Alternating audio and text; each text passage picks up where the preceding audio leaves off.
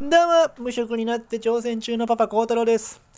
滑らない話から学ぶ話上手は聞き上手の法則についてお話しします。えーズバリですね、あの滑らない話は周りに聞いている人が聞き上手でリアクションを取っているから滑らない話にじゃなくて滑らせない話に周りの人がしているんだよって話です。はい。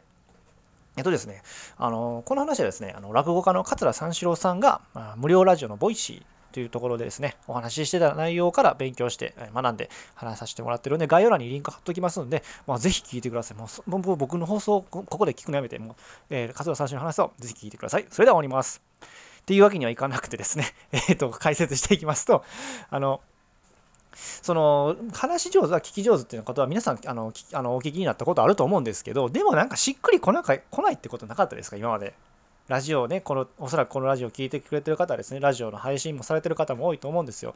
でもっとうまく話せたらなと思う中で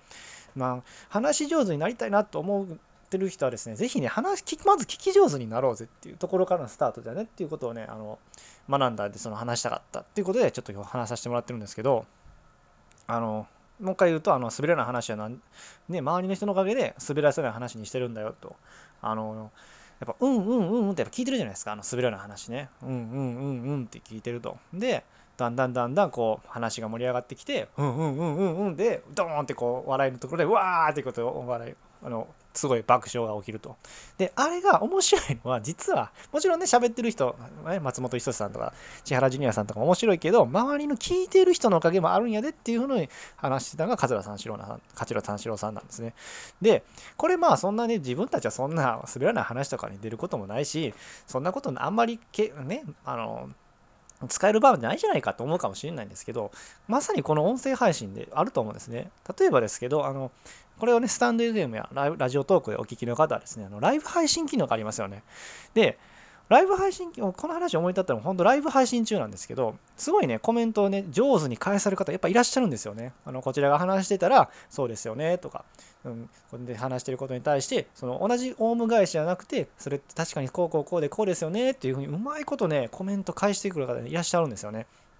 でその時にあの私はでもラジオ配信してるんですか？って聞いたら私は聞くだけなんですっていうふうにって言ったんですけどただ僕確信したんですね。そんな風にあの聞き上手でコメント返せるんであればあの絶対にうまく喋りますよって言ったんですでその理由はあの話上手聞き上手の人は話上手なんですよっていうねあのことを思い出してでちょっとまたこの話をねあのラジあの今回音声配信してるんですね。なんでそのね、自分はそんな滑らない話とかに出ることないわって思ってるかもしれ ない人多いと思うんですけど、いやいやいや、そんなことないよって、まあ、ライブ、この音声配信のライブ配信でもコメントのやり取りがあったりするじゃないですか。それによって、あのライブ配信者が話しやすいように、相づち打ったりとかコメントできてる時点で絶対話し上手ですし、まあ、ライブ配信じゃなくてもそうです。あの日常の、ね、生活で、あの友達の会話で、それはうんうんって言うじゃないですか。